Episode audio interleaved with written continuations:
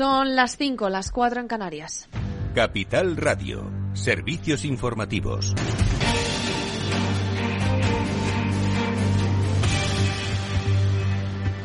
Muy buenas tardes. Ya suman más de 2.300, pero la cifra de víctimas mortales del terremoto que ha sacudido de madrugada el sureste de Turquía y el norte de Siria sigue aumentando. La ONU reitera su compromiso total con Turquía y Siria y el secretario general de la ONU, Antonio Guterres, ha expresado el compromiso total de apoyarles las operaciones de rescate y ayuda a ambos países tras el terremoto de anoche y el de hoy. Los equipos de la ONU ya se encuentran sobre el terreno establecido estableciendo las necesidades y preveyendo asistencia a los casi, a los casi 10.000 heridos y decenas de miles de damnificados tras el derrumbe total o parcial de miles de edificios. Son muchos también los países que están respondiendo a lo sucedido, entre ellos España. El presidente del Gobierno, Pedro Sánchez, ha mostrado su solidaridad y ha explicado a través de su cuenta de Twitter que se ha activado la unidad militar de emergencia con el objetivo de que toda, de que se pueda dar toda la ayuda posible. Por su parte, también la Unión Europea explicaba que ponía en marcha una activación, ponía en marcha la activación del mecanismo de protección civil para ayudar a los países afectados. También Francia, Estados Unidos, todos los países se vuelcan con la situación para enviar ayuda humanitaria. Y en economía, la ministra del ramo, Nadia Calviño, del gobierno del PSOE, llama a cerrar el acuerdo sobre las reglas fiscales este año. Aida Esquirej, buenas, más, más detalles. Buenas tardes. La vicepresidenta primera y ministra de Asuntos Económicos considera que Portugal y España pueden dar un impulso muy importante para encontrar el equilibrio necesario cuando en la segunda parte del año se intente cerrar el acuerdo sobre las nuevas reglas fiscales de la Unión Europea. No podemos demorarnos, ha asegurado la ministra. Lo dice porque la Unión Europea mantiene suspendidas este este año las reglas fiscales o la obligatoriedad de que los estados se ciñan a las metas fijadas de déficit, y deuda y considera que no podemos volver automáticamente a las antiguas normas que aplicábamos antes de la pandemia. Tanto Portugal como España consideramos que es urgente avanzar eh, e instamos a la Comisión Europea a que presente cuanto antes un proyecto legislativo que nos permita llegar a un acuerdo en la segunda parte del año. El ministro de Finanzas de Portugal ha reconocido que no existe un consenso unánime en cuanto a las propuestas para impulsar las nuevas reglas fiscales, pero ha señalado que los países miembros coinciden en que la sostenibilidad debe ser clave en los indicadores. Gracias. Y el presidente del Gobierno hace balance sobre los objetivos de España durante su presencia en el Consejo Europeo. Miguel San Martín, buenas tardes. El objetivo de España durante su presidencia del Consejo Europeo será lograr una mayor autonomía de la región con respecto a otras grandes potencias como China o Estados Unidos. El presidente del Gobierno, Pedro Sánchez, llama la reindustrialización como solución para aumentar la competitividad. Vamos a reindustrializar Europa y, en consecuencia, también España. Vamos a recuperar empleos y capacidades estratégicas que nunca debimos perder. Vamos a apostar por sectores de futuros en ámbitos como la digitalización o la transición ecológica. Y vamos a hacerlo todo esto con un objetivo, y es reforzar la competitividad de nuestras economías, de nuestras empresas, Declaraciones que llegan en el marco de la presentación del plan industrial que ha presentado en Bruselas a los Estados miembros, plan que el Ejecutivo ve como una buena base de discusión para seguir avanzando. Sánchez ha confirmado además la celebración de un Consejo Europeo informal en Granada durante la presidencia semestral de España, con el objetivo de esclarecer dónde está Europa como región industrial. El objetivo, en consecuencia, es movilizar el conocimiento técnico que hay y mucho y la legitimidad política de los países para entender mejor dónde estamos y cómo podemos y debemos seguir avanzando en nuestra búsqueda por una mayor autonomía. El presidente del Gobierno niega que el mundo esté inmerso en un proceso de desglobalización y cree que la pérdida de confianza de la sociedad es el mayor reto al que se enfrenta el viejo continente. Claves del mercado.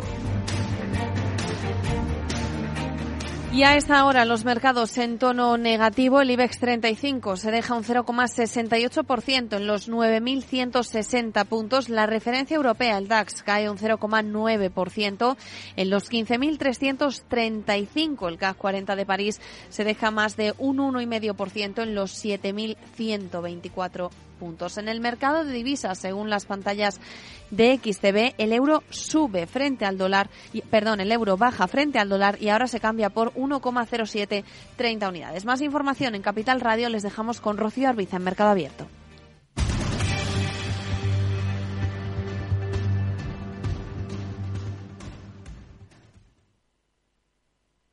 ¿Es de los que busca oportunidades en todas partes? Únase a más de 300.000 inversores de todo el mundo comprometidos con su trading. Con CMC Markets obtendrá una experiencia de trading mejorada con una plataforma de nivel institucional varias veces premiada con más de 12.000 activos a su alcance. Opere con el mejor. Pruébelo sin compromiso con una cuenta demo. Entre en cmcmarkets.es o llame al 911 140 700. CMC Markets, su broker online de confianza. Los CFD son instrumentos complejos y están asociados a un riesgo elevado de perder dinero rápidamente debido al apalancamiento. El 77% de las cuentas de inversores minoristas pierden dinero en la comercialización con CFDs con este proveedor. Debe considerar si comprende el funcionamiento de los CFDs y si puede permitirse asumir un riesgo elevado de perder su dinero. Salón. Gotera. Todo seco. Es muy simple asegurarse con el Betia. Simple, claro, el Betia. Mercado Abierto con Rocío Arbiza. Seis minutos sobre las cinco en punto de la tarde, sobre las cuatro si nos están escuchando desde Canarias. Esto es Mercado Abierto. Les venimos contando lo que está ocurriendo ahora mismo en los diferentes activos. Si echamos un vistazo a los mercados de renta variable, tenemos caídas generalizadas hoy a uno y otro lado del Atlántico. En Estados Unidos, el peor comportamiento a esta hora es para el S&P 500 con descensos de medio punto porcentual. Van a menos los descensos, por ejemplo, en el Dow Jones de Industrial y apenas son ahora del 0,17%. Aquí en Europa tenemos caídas más contundentes esta jornada, este lunes, para los indicadores, con un selectivo IBEX, por ejemplo, que está claramente por debajo de los 9.200 puntos. Redrive, el renting de usados de ALD Automotive, patrocina este espacio. Entra en aldautomotive.es y descubre todas las ventajas. En Europa nos quedamos en los próximos minutos, en concreto en Suecia, el nuevo Edén de las tierras raras en suelo europeo. Estocolmo se configura poco a poco, aunque todavía de manera incipiente, como el nuevo centro neurálgico de la independencia energética y la gran tierra por donde pasarán los intereses de la transición verde. Javier Luengo nos cuenta en los próximos minutos las sombras de esta epifanía de más de un millón de toneladas. Yo no te pido salir, yo te invito a venir a liarla conmigo. No es una cita, es una invitación y aunque no es la intención puede que acabemos detenidos, que sea en el mismo calabozo, que si no va a ser muy distinto, vas a ver cómo me la gozo, como vea que me sigues el ritmo, dale, baby no te... Suecia ha descubierto el mayor yacimiento de tierras raras de Europa, se sitúa en la mina de Kiruna, por encima del círculo polar ártico y contiene alrededor de un millón de toneladas. 17 elementos químicos que han ganado relevancia en los últimos años. ¿Por qué?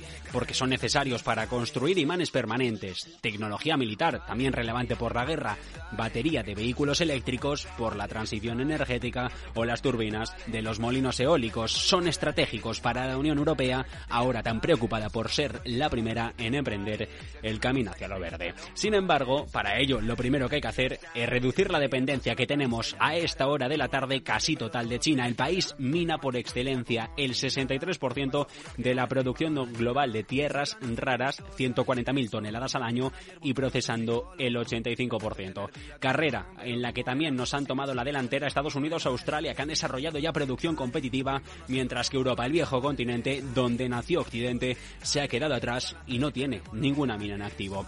Kiruna, la gran reserva de Europa. Otros puntos de Suecia que podrían cambiar también las cosas ubicando al país a la cabeza de la producción, aunque ojo, porque aquí Rusia tiene mucho que decir. La crisis energética del gas nos ha demostrado que no es buena idea depender en exceso de un Kremlin para un bien estratégico. Tierras raras. La Unión Europea aquí está cediendo poder a China, ganando capacidad de coacción. Un gigante asiático que ya utilizó este poder en 2010 cuando Japón detuvo a unos pescadores chinos que faenaban en las islas de Senkaku, que ambos se disputan por soberanía y por lo que Pekín terminó por imponerle a Tokio un embargo de tierras raras de dos meses. Es un precedente, un precedente para Europa que podría enfrentarse a casos similares si no coincide con China en cuestiones como Taiwán o el mar del sur de China y todo mientras que el debate sobre la autonomía estratégica termina por ser central para el gran proyecto europeo. Controlar las tierras raras también le permite a Pekín demostrar y determinar su precio. Demanda global de estos elementos que va a crecer por la transición energética multiplicando su valor de mercado. Se prevé, y según las últimas estimaciones, en un 9% de aquí a final de década. Aunque el precio, y lo decía el presidente Xi Jinping también va a aumentar por la reducción de la oferta. China está disminuyendo las exportaciones, una medida que podrían imitar otros países productores para priorizar su consumo interno. Estados Unidos, por ejemplo, ya declaró en 2021 que las tierras raras eran un bien clave para la seguridad nacional. Disminución de oferta de China que forma parte de un plan, de un plan para reorientar su producción hacia fases más avanzadas de toda la cadena de valor por un país que quiere dejar de ser la mina, la fábrica del mundo para pasar a ser la gran manufactura es que si la Unión Europea no le pone remedio, puede acabar dependiendo excesivamente del Partido Comunista Chino, no solo en tierras raras, sino también en los productos que aspira a crear con ellas. Por muchos que ambos consigamos mantener buenas relaciones en un comercio fluido, es un escenario que va en contra de los objetivos defensivos, industriales y ecológicos de Bruselas. Hola otra vez, ¿qué le vamos a hacer? Si es que siempre que te veo solo pienso joder, que te diría de todo, de todo y no digo nada, que se ha quedado un buen día, ya ves tú qué chorrada, si no tengo el valor para soltarlo a la cara, como te explico yo a ti? Que solo intento decir Europa es consciente de los problemas de depender de China y desde hace años contamos ya con proyectos que monitorizan o tratan de asegurar el suministro en materias primas estratégicas. We can build a critical raw materials club working with like-minded partners from the United States y desde Estados Unidos a Ucrania, la presidenta de la Comisión, Ursula von der Leyen, quiere crear, y lo decía en Davos, una ley de materias primas críticas, construyendo una alternativa al monopolio chino. Un anuncio de Suecia que llega ahora, en esto de la mina de Kiruna, en un momento idóneo. Podría poner fin al obstáculo de no tener minas en activo. El yacimiento de Kiruna forma parte de una mina en activo que se extrae principalmente de la que se extrae principalmente hierro. Una empresa que planea ahora construir un parque industrial para extraer y procesar tierras raras a partir de 2027. No es el único depósito de Suecia con posibilidades, ya que el país, eso sí, y ojo a esto, cuentan con reservas privilegiadas de este tipo de materiales. De hecho, fue en Estocolmo donde se descubrieron estos elementos entre el siglo XVIII y XIX. Otra mina más prometedora, la de Norrakar, al sur, también se calcula que aquí hay unas 5.000 millones de toneladas de óxido de tierras raras que no se sabe y que no se han explotado y que podría empezar a ver la luz en 2025. De ponerse en marcha, eso sí, podría servir incluso de impulso regional, alentando a Finlandia o Noruega a abrir nuevos yacimientos. A su vez, la península escandinava ganaría peso dentro de la Unión Europea.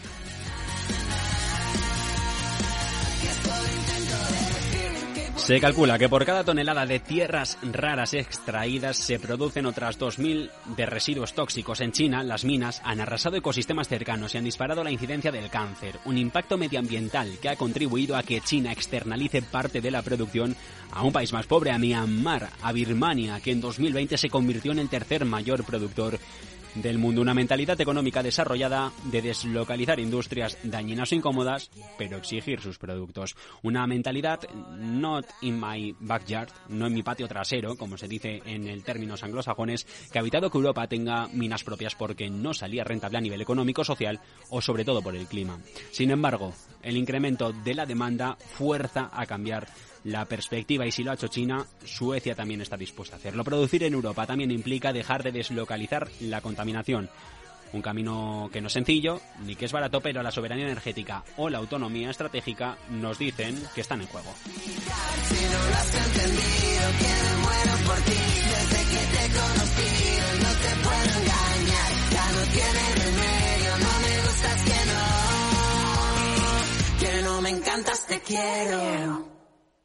Redrive, el renting de usados de ALD Automotive, ha patrocinado este espacio. Entra en aldautomotive.es y descubre todas las ventajas. Tardes de Radio y Economía con Rocío Arbiza. Acabamos de mirar a Suecia, pero mercado abierto, no queremos seguir sin abordar otro asunto en profundidad que nos lleva a otro punto del planeta. ¿Dónde ponemos el foco esta tarde, María Gutiérrez?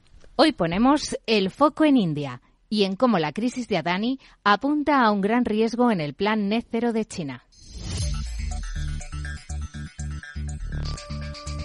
La crisis que enfrenta el multimillonario Gautam Adani ha revelado una trampa potencial en el ambicioso plan de India para reducir las emisiones, su dependencia de los ciudadanos privados más ricos y poderosos del país.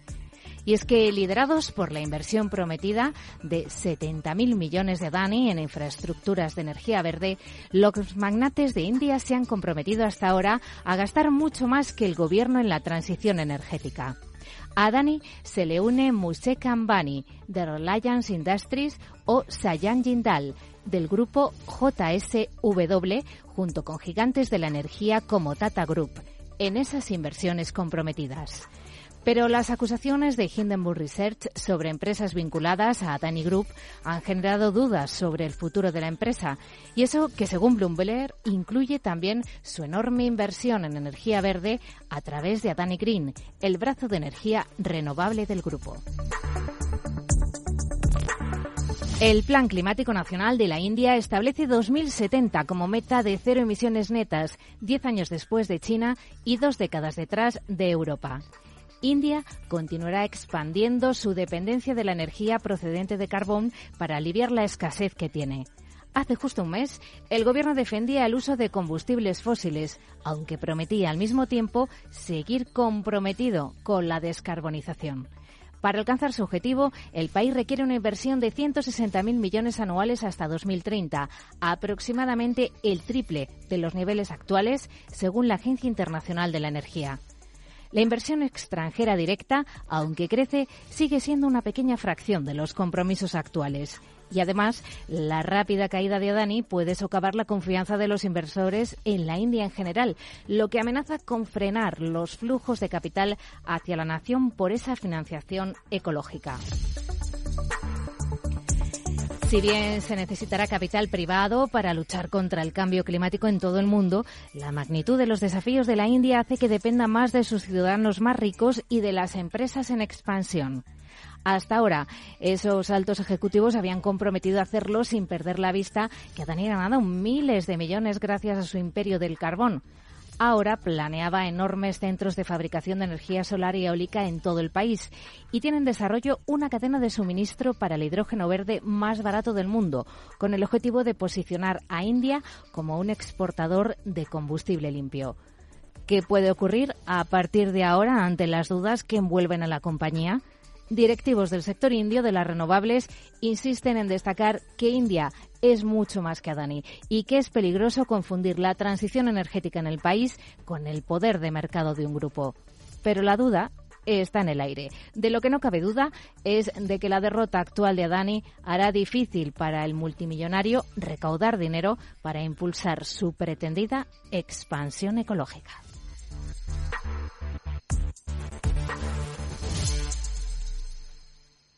Mercado Abierto con Rocío Arbiza. La crisis de Adani que, por cierto, se desencadenaba por ese informe el 24 de enero del vendedor en corto estadounidense Hilderburg Research que acusa al grupo de manipulación de acciones, deuda insostenible y uso de paraísos fiscales. Desde entonces, las pérdidas en términos de capitalización de Adani Enterprises se acercan a los 28.000 millones de dólares.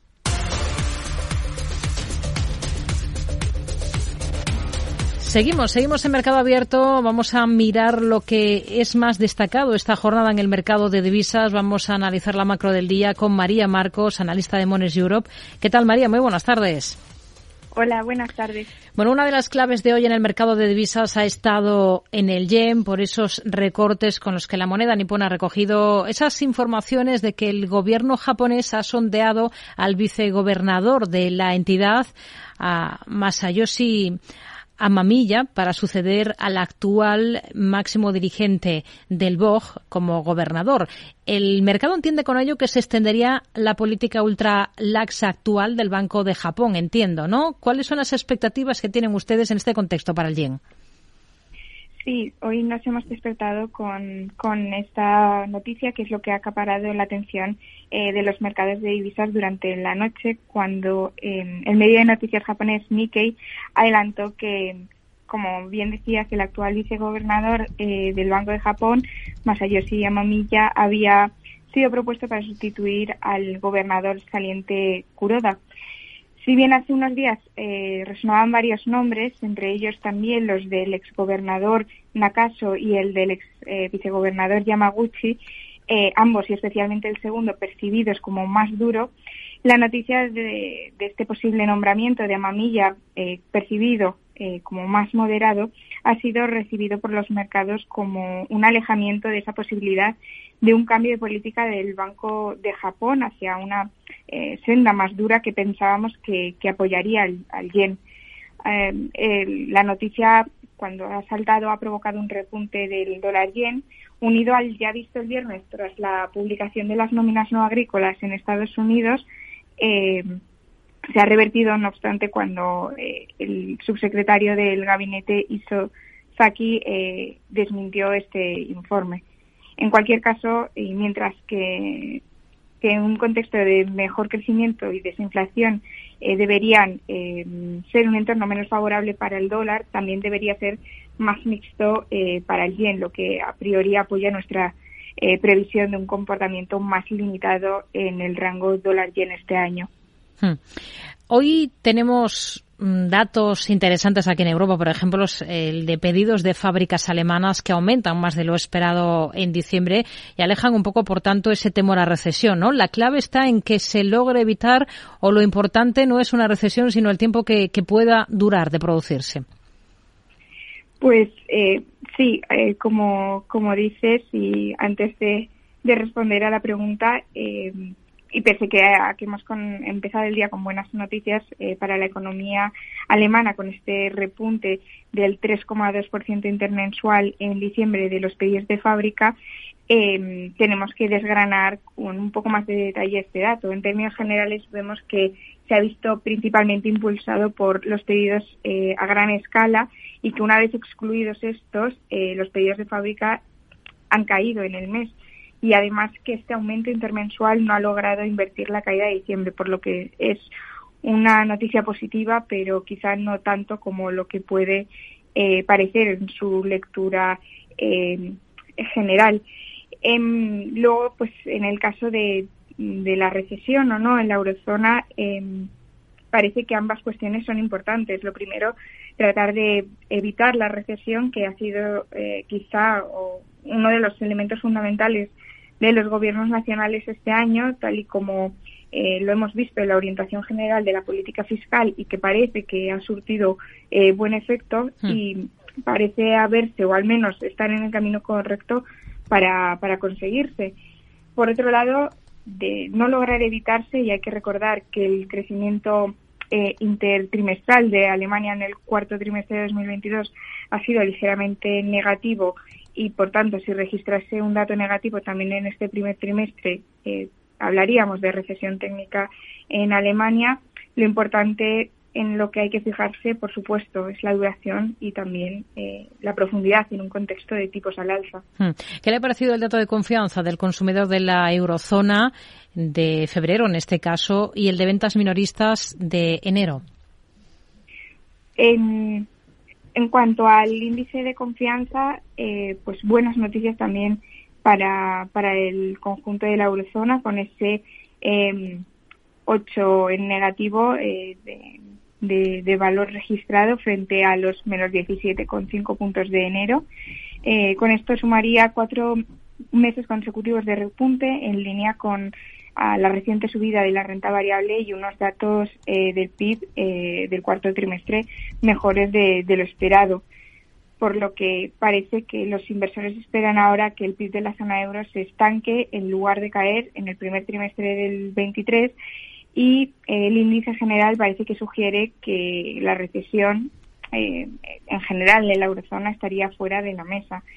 Y en cuanto a las ventas minoristas, pues tenemos que pues, la lectura de este mm, de este dato de enero eh, confirma que diciembre, eh, perdón, que enero fue un mes difícil para el gasto de los hogares, como eh, sugieren los datos no solo de Alemania, sino también los de consumos de bienes de, de Francia y los desgloses del PIB nacional.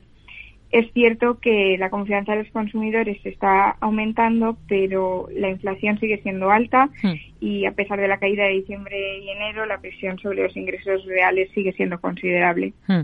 ¿Qué le queda potencial al euro frente al dólar? ¿Ustedes qué niveles ven?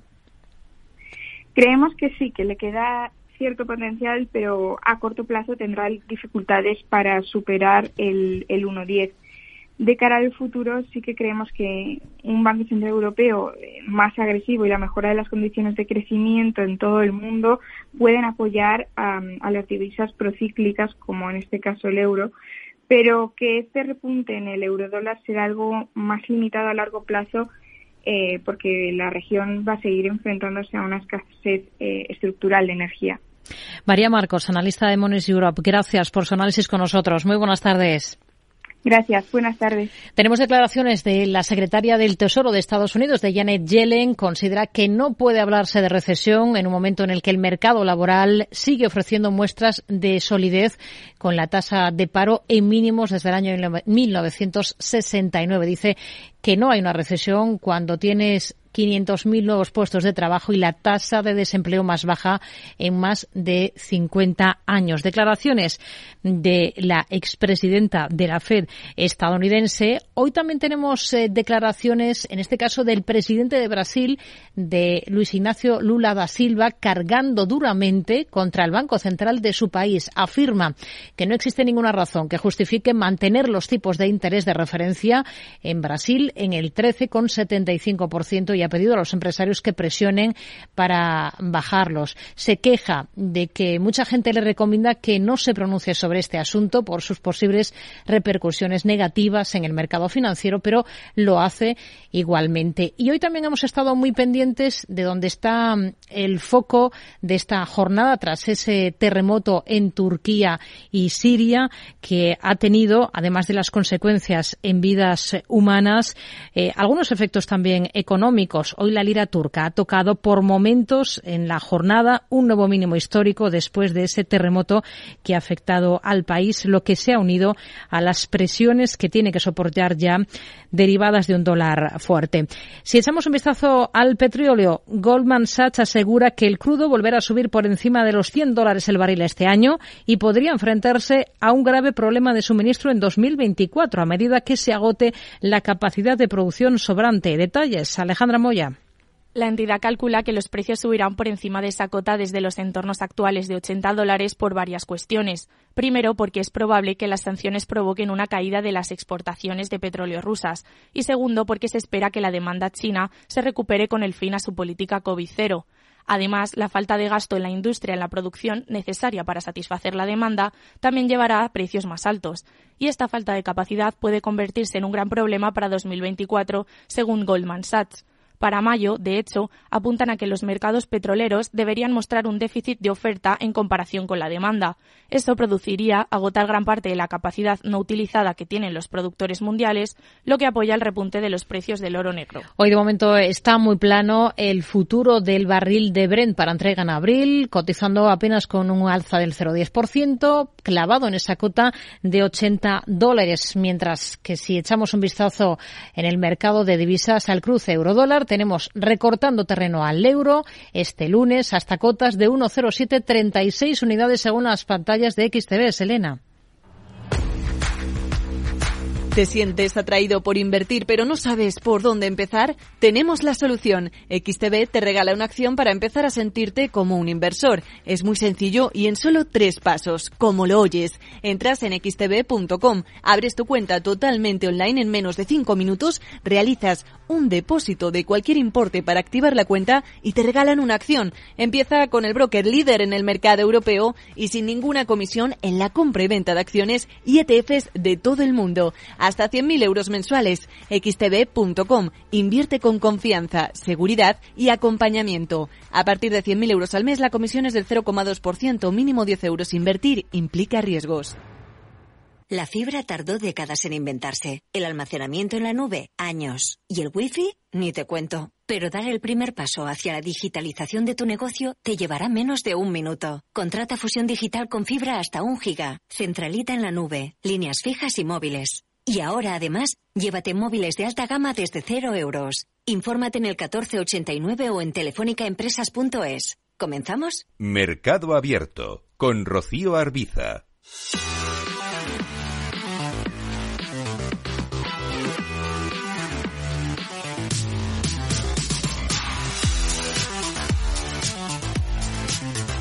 Vamos a mirar al mercado de renta fija con Javier Domínguez, gestor de Auriga Bonos. Hola Javier, ¿qué tal? Muy buenas tardes. Hola, buenas tardes, Rocío. Bueno, ¿qué tal este inicio de semana? ¿Con qué se quedaría mientras mañana tenemos esa nueva emisión de letras a seis y doce meses aquí por parte del Tesoro español en plena fiebre inversora?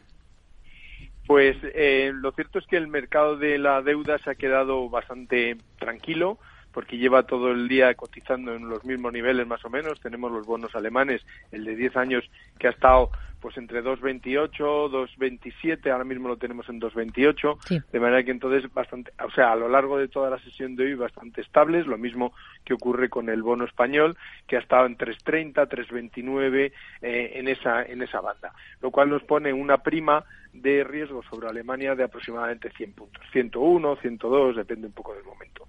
Quizá lo más eh, relevante es el eh, la deuda americana, que ha pasado de estar la semana pasada, el viernes, en niveles del 3,39, 3 50, estuvo ahí con las tensiones eh, de los datos, etcétera, ya lo tenemos en el 361. Eh, digamos que eso es quizá en todo caso lo más relevante. Pero es verdad que ¿por qué ha subido esa rentabilidad? Pues hombre, teniendo en cuenta los magníficos datos del paro que salió en, Estados Unidos eh, el viernes, pues evidentemente el mercado está descontando con que la Fed no va a hacer nada más allá de seguir subiendo los tipos de interés para eh, combatir la, la inflación. Hmm. Como muy bien decías eh, y ha dicho Yellen, pues efectivamente es una es una economía que no está para nada en recesión, alguien que casi duplica las expectativas de, de, eh, de captación de empleo, pues evidentemente está en un momento bastante bueno, lo cual quiere decir que el señor Powell puede seguir tirando de las riendas y soltando los caballos del subir los tipos de interés. Por eso está en esa. Eh, eh, pero ya sabemos que el mercado es soberano y que a pesar de esa sensación de que se puede ir mucho más allá los tipos de interés, el mercado no lo recoge, porque al final lo que tenemos, y lo decías tú, con la sed que hay ahora de, de la plena fiebre inversora en las letras, en el momento en que se rebasa un determinado nivel de rentabilidad, eh, la liquidez entra allí. Por tanto, esto combate las expectativas de subida del tipo de interés hmm. contra el apetito inversor. Compra directa de deuda. ¿Qué le interesa más al inversor particular en este caso? ¿O inversión en fondos de deuda? Porque la banca, el sector financiero ahora mismo se está lanzando a colocar fondos de deuda como alternativa a pagar, a tener que pagar por los depósitos pues claramente la compra directa del bono. ¿Por qué? Eh, sobre todo si estamos hablando de particulares. Eh, si ahora mismo, la, por ejemplo, la letra del Tesoro ahora mismo está a niveles del 2,84 de rentabilidad al año. Quiere decir que, ah, como se compra al descuento, es decir, una letra tiene un nominal de 1.000 euros, que es lo que te pagarán al vencimiento dentro de un año. ¿Cómo se compra? Se compra al descuento. Entonces, ahora mismo se, habría que invertir 974 euros y dentro de un año nos devolverán los 1.000 euros. Ese es el 2,84 de rentabilidad. Pero, y, y por tanto, un particular compra la letra del 284 y tiene el 284 durante un año garantizado, es decir, lo que vas a obtener es el 284. Pero si los tipos de interés subieran o las letras subieran al 4, imaginémonos que es probable que podría ocurrir una, situación de tensión, eso significaría que sería mm, habría que desembolsar 10 euros menos. Bien, pues si lo compras en un fondo, el fondo lo que hace es todos los días revalúa esa cantidad. Quiere decir que directamente si un fondo ha comprado una letra del 2,84 y se va al 4, mm. está perdiendo 10 euros, lo cual es un 1%, que eso lo tendría que asumir el inversor particular. Por tanto, es mucho mejor desde el punto de vista de inversión particular comprar el propio bono, la propia letra, porque en definitiva no sufres los cambios que va hay cada día en la, eh, en la cotización del, del bien, que es lo que ocurre con un fondo de inversión. Seguimos en el sector financiero financiero, Bankinter ha colocado con éxito una emisión de títulos de deuda AT1 por 300 millones de euros. Eh, dicen desde el banco que la emisión eh, permite amortizarla a partir de los seis años trimestralmente con las autorizaciones pertinentes y que se ha cerrado con una demanda de 3.400 millones de euros, lo que supone más de 11 veces el importe emitido, que han sido, como digo, 300. ¿Ve interesante esta deuda desde el punto de vista inversor ahora mismo? Bueno, claramente Bankinter es uno de los bancos más eh, estables y tiene un rating de un A, A menos, lo cual significa que es de, los, de una calidad crediticia espectacular. Tiene una credibilidad enorme porque en definitiva no ha sufrido los vaivenes que ha tenido la banca en estos a lo largo de todos estos tiempos porque tiene un foco muy claro de cliente una emisión de 300 millones es bajísima dentro de la capitalización que tiene de 6.000 millones aproximadamente. De manera que por eso y por lo raro del bono, porque tampoco es habitual ver a Bankinter haciendo emisiones, por eso ha habido tanta demanda. Luego, por otro lado, un coco, en definitiva, es solo para inversores eh, eh, autorizados e inversores eh, profesionales, no lo puede comprar un particular, eh, porque incorpora determinado riesgo, pero es un riesgo que en el caso de Bank Inter es muy lejano. Quiere decir que la convertibilidad que pudiera obtener por una serie de contingencias ligadas con la credibilidad del banco o la estabilidad financiera del banco, evidentemente no se van a dar y por tanto por eso ha habido tanta demanda. Claramente muy atractivo, pero escaso y por tanto difícil de conseguir. Nos quedamos con ello. Javier Domínguez, gestor de Auriga Bonos. Gracias. Muy buenas tardes.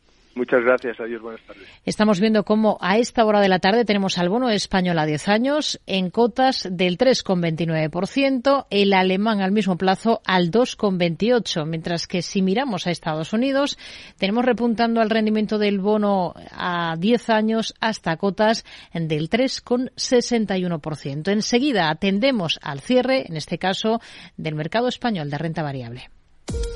Los ataques que comprometen los sistemas de información causan daños no solo con brechas de datos y operaciones no confiables, sino también daños físicos en las instalaciones o peor aún, a las personas que dependen de esas instalaciones. Por ello, una seguridad Zero Trust como la ofrecida por Zscaler garantiza la confianza en la red y frena los ataques maliciosos. Descubra más en zscaler.es. Mercado Abierto con Rocío Arbiza. Vamos con ese cierre en la Bolsa Española con Antonio Aspas, socio de Bayern Hall Gestión de Activos. Antonio, ¿qué tal? Muy buenas tardes. Buenas tardes, Rocío. ¿Qué le ha parecido la sesión, este arranque de semana en la Bolsa Española? Bueno, pues menos malo de lo esperado. Después de la caída del viernes en Estados Unidos, parecía que hoy podía ser, o podíamos sufrir una caída importante y al final es inferior al 1%. Santander, Hoy el valor es noticia por esa revisión judicial a la indemnización que tiene que abonar el banco a Andrea Orcel por su fichaje fallido como consejero delegado en el año 2018. Ahora sí que les convence el sector financiero como para tener alguno de los bancos españoles en cartera. Bueno, el momento, el sector financiero es un sector pues muy cíclico y el momento ahora es positivo para, para, para el sector eh, por la subida de tipos de interés eh, pero sigue sin convencernos. Eh, seríamos muy selectivos y hay valores que, que han creado valor para sus accionistas en los últimos años y hmm. pueden ser interesantes, como Bank Inter o Catalana Occidente, pero en general el sector no. ENCE, lo tenemos en el punto de mira. Mañana es un día importante para el futuro de su fábrica en la ría de Lourizán, en Pontevedra. ¿Para el valor qué visión tienen? Pues bueno, parecido a lo que comentamos el sector financiero, ENCE vemos que es un valor que en 20 años pues no ha crecido beneficio por acción, ultracíclico. Eh, entonces, pues si se compra en el momento adecuado, en una situación pues bastante negativa en el sector, pues como fue hace un año, puede ser interesante, pero no para mantener a largo plazo. Hmm. Tenemos en el punto de mira a ACS por un nuevo proyecto que ha conseguido en Estados Unidos y por ese porcentaje de accionistas que ha optado por el dividendo en acciones. ¿Qué potencial le ven a ACS?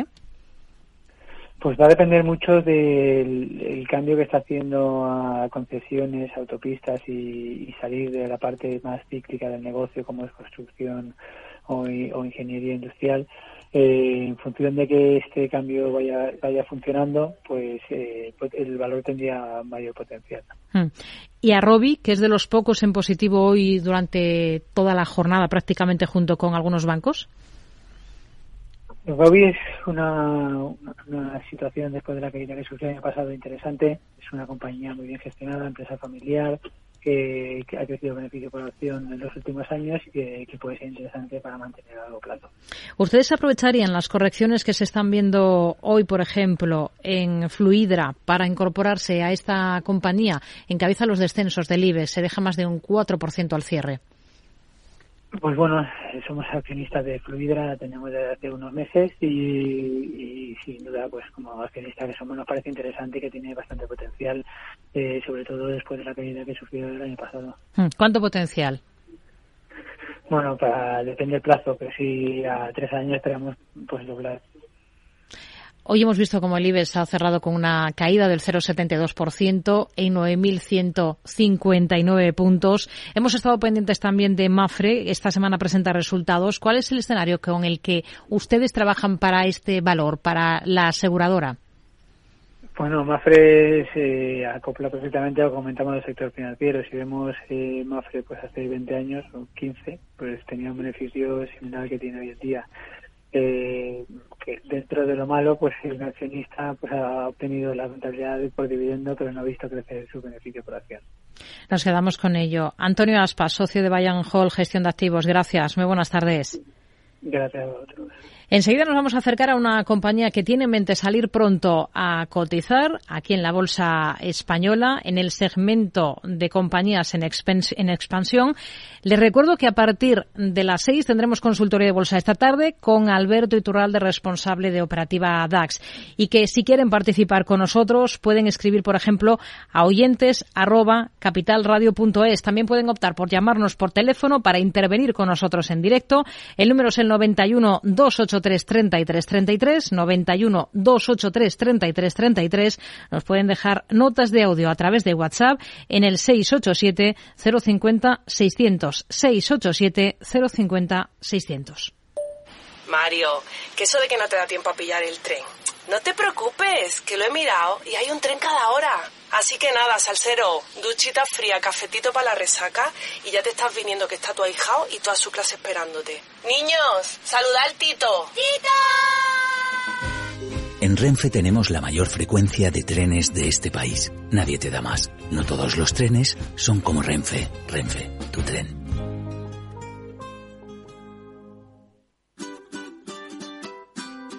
Mesa y Descanso es el programa donde Mar Romero te acerca cada fin de semana los mejores productos, te invita a disfrutar de los buenos vinos de cada denominación de origen y a conocer restaurantes y lugares de ocio con un encanto especial. Mesa y Descanso, los domingos a las 13 horas, aquí en Capital Radio. Si quieres entender mejor todo lo que rodea a nuestro sector alimentario, tienes una cita en La Trilla un gran equipo de especialistas te acercará a la actualidad económica y política desde el campo hasta la mesa. Conocerás sus principales innovaciones sin olvidar las producciones más tradicionales. Los sábados de 8 a 9 de la mañana con Juan Quintana, La Trilla de Capital Radio.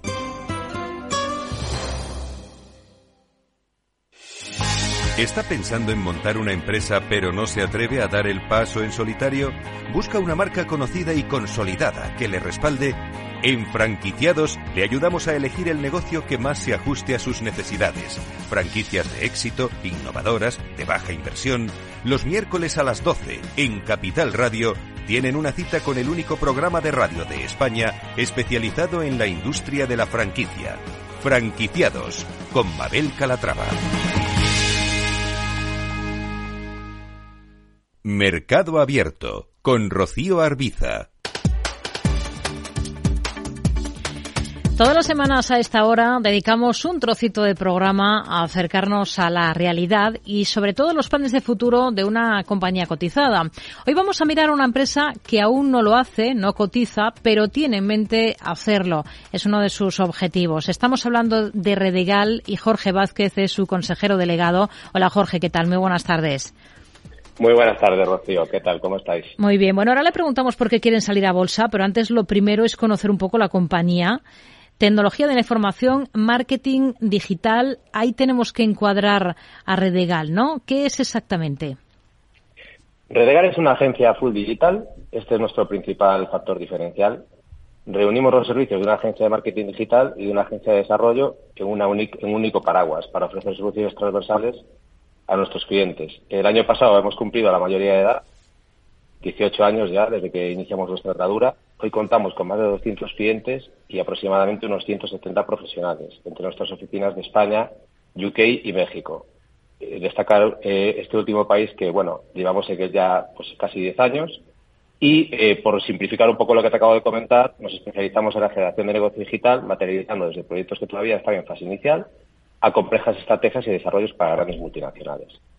¿Por qué esa intención de, salir a, bolsa, de ser a, futuro una compañía cotizada, de estrenarse en BME Growth? Bueno, la intención es clara. Eh, cotizar responde a la búsqueda de de financiación que nos permitan pues consolidar nuestro crecimiento orgánico, que en los últimos años ha sido pues a doble dígito, y abrir una vía de crecimiento inorgánico, eh, vía pues una estrategia de money muy clara que tenemos muy bien pensada, tanto de empresas como de de negocio, tanto en España como en otros países, que nos interesen y que nos complementen tanto a nosotros pues como a nuestros clientes presentes y futuros, así como a nuestros futuros inversores. Además, creemos que este proceso también nos va a ayudar tanto a la retención del talento con el que contamos actualmente como en la captación de nuevo talento. ¿no? Hmm. ¿Compras bien pensadas y analizadas ya, por ejemplo, aquí en España?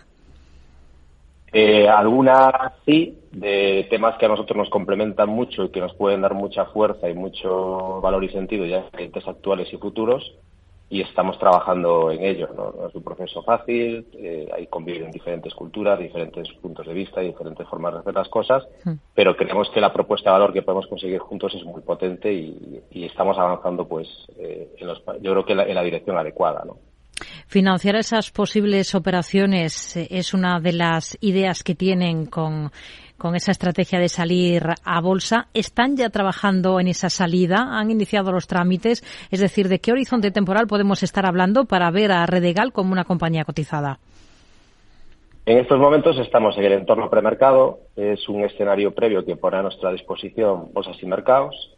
Creemos que es el punto adecuado de entrada, teniendo en cuenta la exigencia que supone a ser una empresa cotizada, una empresa pública, trámites necesarios para poder dar el salto durante 2023, pero queremos hacer las cosas de manera correcta, consensuada y con sentido y buscar el momento oportuno según las necesidades de la compañía. ¿no?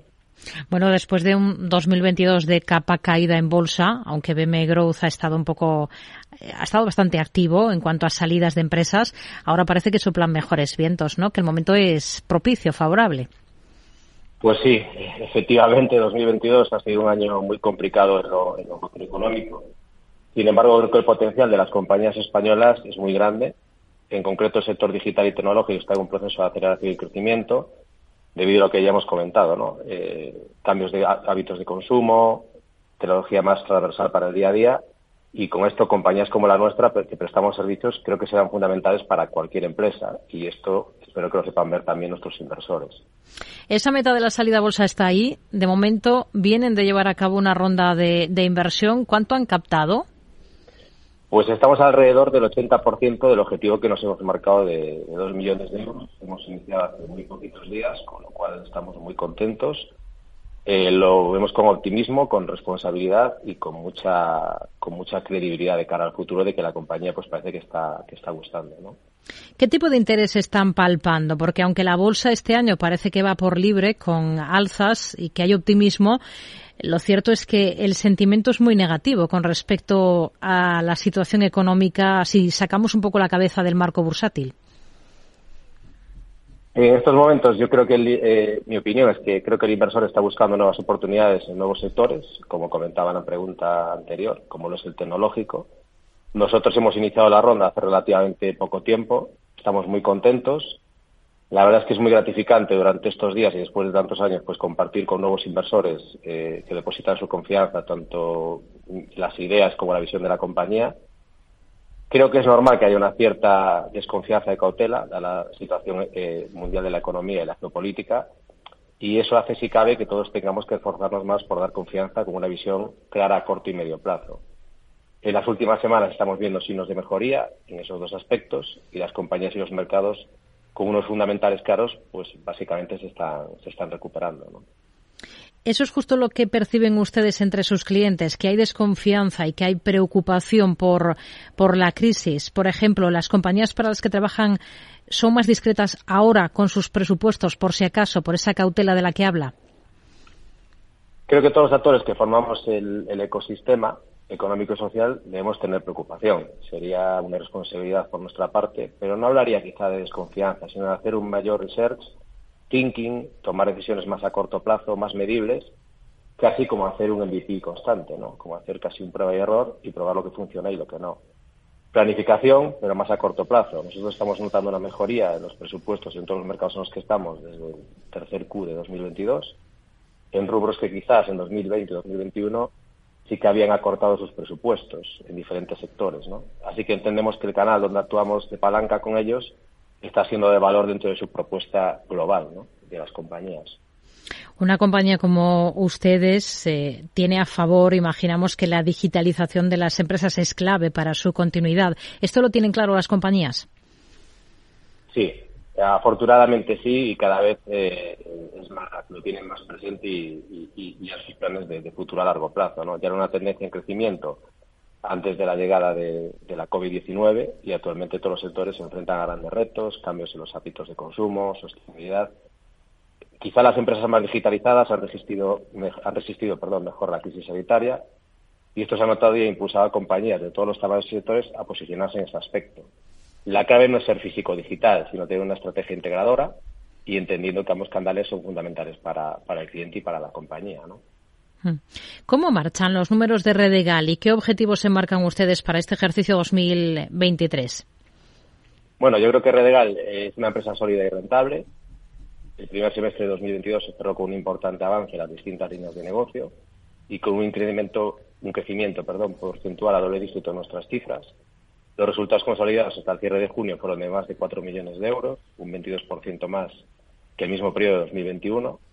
También destacamos el crecimiento interanual de nuestra vida, ajustado y consolidado de la compañía en un 78%, hasta alcanzar los 436.050 euros, Además, el margen, el margen EBITDA se sitúa en un 10,1 en línea con semestres procedentes, a pesar del complejo entorno económico. Yo creo que es una confirmación de que la estrategia que ha marcado la compañía obtiene sus frutos. En 2023, y con la vista puesta en, nuestra, en nuestro interés de salida de BME Growth en los próximos meses, esperamos seguir creciendo a doble dígito en el, en el punto orgánico, ¿no? que es un poco el que venimos acometiendo los últimos años. ¿Qué tipo de clientes son los clientes tipo de una compañía como Redegal? Pues como te comentaba anteriormente, contamos con todo tipo de clientes, desde pymes hasta compañías internacionales que cotizan en diferentes mercados bursátiles. Sobre todo estamos muy enfocados en compañías middle y enterprise, con un fuerte componente de internalización. Trabajamos para sectores como el retail. Dentro del sector retail trabajamos para moda, banca, farmacia, pero también trabajamos cada vez más para la industria, para el famoso B2B. Y a día de hoy contamos con una cartera de más de 200 empresas en la compañía. Hablaba de, los objetivos que tienen con esa salida a bolsa de crecimiento. No solo están presentes en, España. ¿Qué planes tienen fuera de nuestro país? Sin duda, nuestro objetivo de crecimiento a doble dígito y nuestra futura salida de ME acompañan perfectamente nuestra expansión internacional. Nuestras oficinas en España, UK y México sirven de hub o punto de enlace con nuestros clientes en distintos países.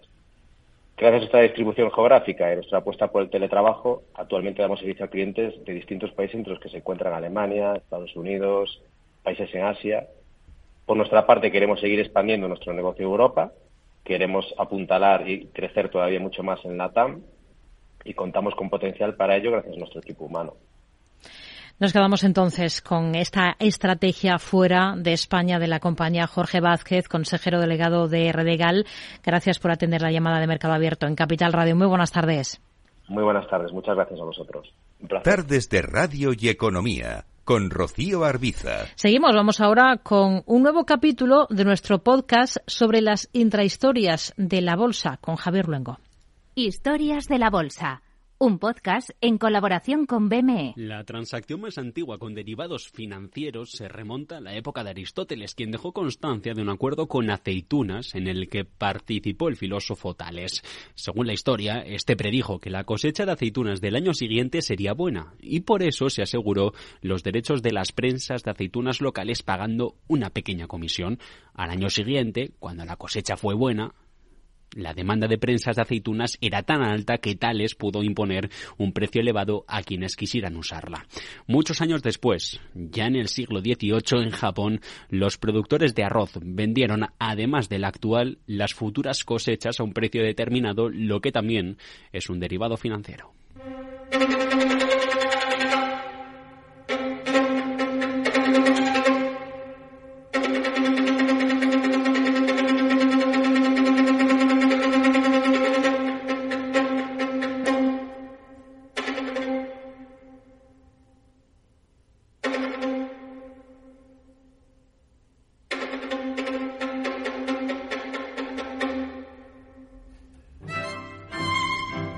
Producto complejo de entender pero con una base que hay que tener en cuenta. Solo pueden hacerse con uno a través de un intermediario financiero y si somos más modernos o anglosajones lo llamaremos broker. Hoy en día los mercados de derivados, pues hay mercados de derivados financieros sobre índices, como por ejemplo el IBEX 35, derivados sobre acciones, sobre las acciones de cualquier eh, país, en nuestro caso de la bolsa española, y también hay derivados sobre eh, commodities, sobre materias primas. Ahí hay un mundo enorme de, de, derivados, normalmente pues los futuros y las opciones.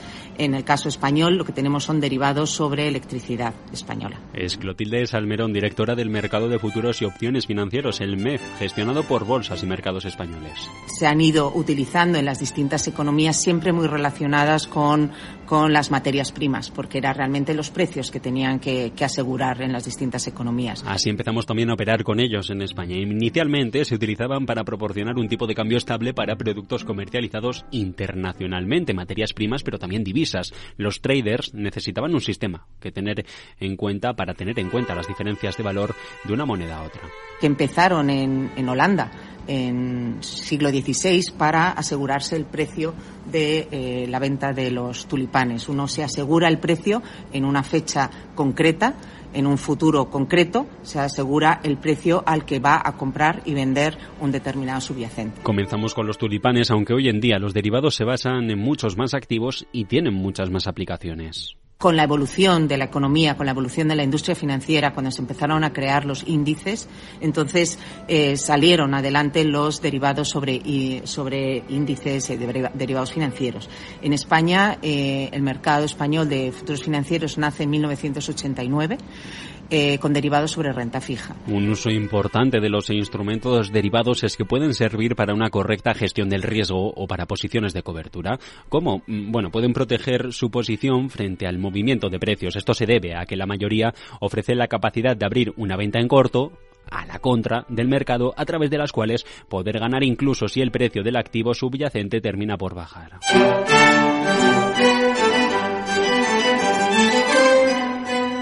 Además de la cobertura, la mayoría de los derivados financieros se pueden utilizar para generar ganancias, una especulación básica en un mercado bajista o el denominado bear market.